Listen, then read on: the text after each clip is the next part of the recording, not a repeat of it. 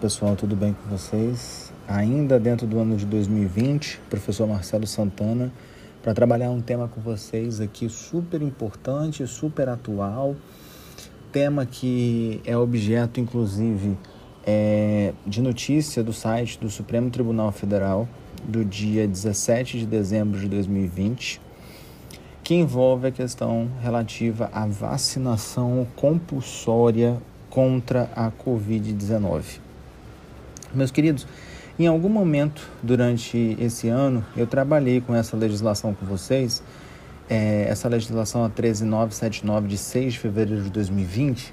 Ela é uma legislação que foi criada lá atrás, quando ainda tínhamos notícia de um vírus, não se tinha noção das consequências totais desse vírus, e ainda acho que não temos não se tinha noção do quanto prejudicial ao longo do ano seria essa pandemia em níveis globais e nesse momento é, nós observamos um grande é, movimento né, ao redor do mundo é, quanto à possibilidade de uma vacina que seja eficaz, é, ainda que não proteja de forma 100%, né, mas que proteja é, de uma forma a garantir um mínimo de condições de suportabilidade pela população, né? E aí o que, que acontece? Já há algum tempo nós vemos observando é, ao, ao longo do, do, dos anos, né? E isso influenciado até mesmo por alguns movimentos estrangeiros, tem, se tem havido um movimento no Brasil de rejeição à vacinação em crianças aquelas velhas máximas, aquelas velhas discussões do tipo, ah, vacina não é importante, ou vacina foi feita para matar as pessoas. A gente ouve esses, esses ditados, esses argumentos que são tanto quanto complicados, né? Porque a gente sabe que a vacinação ela conseguiu extinguir ao longo dos séculos diversas doenças, né? Então, a ideia de uma vacina é justamente essa: é proteger uma população e, ao longo do tempo, sua evolução, a ciência vem com esse objetivo de garantir é, um mínimo de confiabilidade e proteção à população. Óbvio que a gente não tem como ter uma garantia de 100%, é, mas uma garantia mínima é possível sim, hoje, pela ciência, de haver essa garantia. E nós temos um movimento que ressurgiu nos últimos meses, justamente por causa da Covid-19 e uma discussão se vacina é eficaz, não é eficaz, que não se vai se gastar dinheiro com vacinação eficaz ou não eficaz, enfim. Discussões extras, discussões politizadas que não, não merecem a nossa atenção agora o que merece a nossa atenção é a legislação de 2020, lá de fevereiro, já previa isso. O artigo 3 era bem claro, dizendo o seguinte: para enfrentamento da emergência de saúde pública de importância internacional de que trata esta lei, as autoridades poderão adotar no âmbito de suas competências, entre outras, as seguintes medidas. E está aqui bem claro, é, no inciso terceiro, determinação de realização compulsória. E a linha D de dado diz vacinação e outras medidas profiláticas. Percebam, meus queridos, é, a própria legislação deu essa possibilidade. A própria legislação foi sancionada lá em fevereiro não houve quanto a esse ponto é, maiores discussões, era na verdade decorrente da medida provisória 926 de 2020, que foi a redação da Lei 14035 de 2020 que trouxe essa, essa situação, essa, essa necessidade. E essa legislação sofreu ao longo dos meses várias modificações, ninguém questionou esse dispositivo até então quanto à realização compulsória. E aí o que, que aconteceu? Nós tivemos é, as ações diretas de inconstitucionalidade 6586 e 6587, que tratam da vacinação exclusivamente com, em relação à Covid, né? e o recurso extraordinário com agravo, com agravo ARE 1267879, em que nele se discute o direito à recusa à imunização por convicções filosóficas ou religiosas. Então percebam o seguinte: uma discussão que vem da Lei 13979 de 2020 acabou se expandindo e também para trabalhar com a recusa por convicções religiosas, filosóficas. E a gente tem que parar para pensar o seguinte: é, o STF foi demandado a trabalhar sobre esse ponto é, justamente porque nós estamos em um momento de pandemia grave e se a população tendo um medicamento, ainda que profilático, à disposição, ela precisa ter de alguma. Ninguém vai obrigá-la. A ideia, as pessoas às vezes partem do pressuposto de que ah, a obrigação seria alguém puxar a pessoa e levar a força para se vacinar. Não é isso. Mas existem meios extras que a gente pode estabelecer como forma de obrigar. É, são aquelas medidas a gente pode até fazer uma alusão aqui lá no processo civil, mas assim, isso do âmbito processual, mas aqui é sob o ponto de vista da administração pública, medidas sancionatórias, medidas coercitivas, né, indutivas, justamente para quê? Para evitar é que a população não se vacine.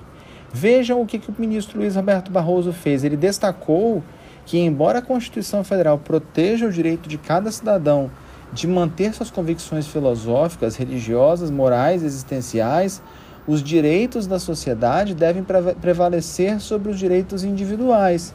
Com isso, o Estado pode, em situações excepcionais, proteger as pessoas mesmo contra sua vontade.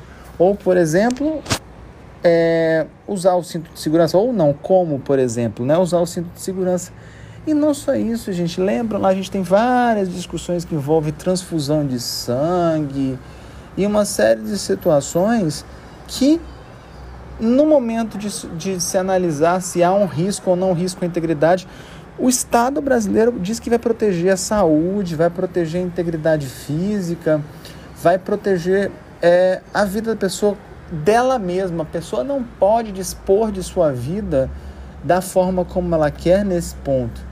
E mais, nós não estamos trabalhando apenas com um direito de ordem individual, nós estamos trabalhando aqui com um direito de ordem coletiva. É um direito meta-individual, ele ultrapassa a esfera individual da pessoa. Então, nesse caso específico, gente, não há como nós fazermos uma associação dizendo que nós temos aqui apenas um direito individual que pode se sobrepor, certo? Então, desse julgado, as teses que foram é, trazidas, né, que foram estabelecidas a partir daí são: a primeira é, é constitucional a obrigatoriedade de imunização por meio de vacina que, registrada em órgão de vigilância sanitária, tenha sido incluída no Plano Nacional de Imunizações ou tenha sua aplicação obrigatória decretada em lei ou seja objeto de determinação da União, dos Estados, do Distrito Federal ou dos municípios, com base em consenso médico-científico. Em tais casos, não caracteriza liberdade, é, violação à liberdade de consciência e de convicção filosófica dos pais ou responsáveis, nem tampouco ao poder familiar.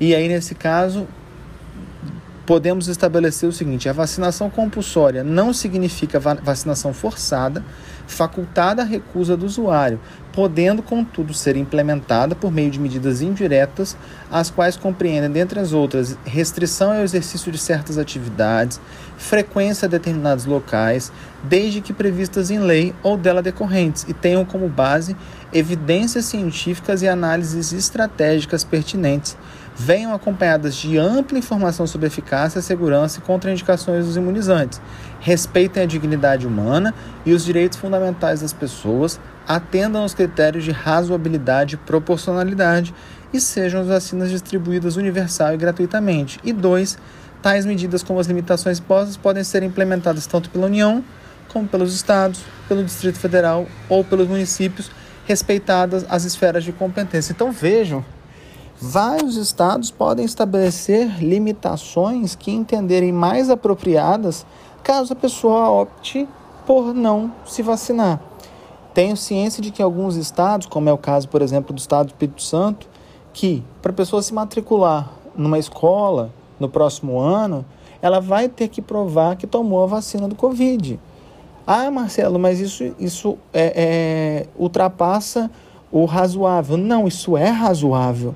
Isso permite com que haja um controle da doença, restrição ao direito de ir e vir, restrição ao direito de viagem para o exterior.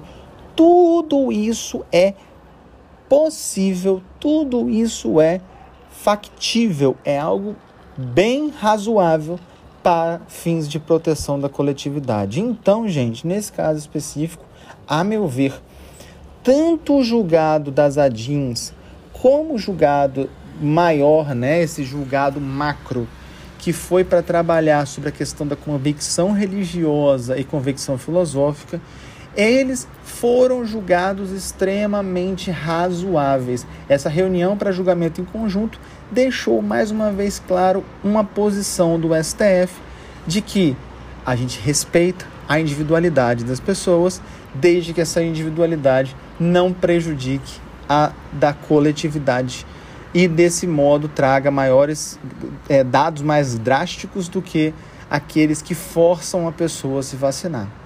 Mas esse forçar, como eu disse, por meios indiretos é bem possível, é bem razoável de ser feito. Certo, gente? Espero que tenham gostado.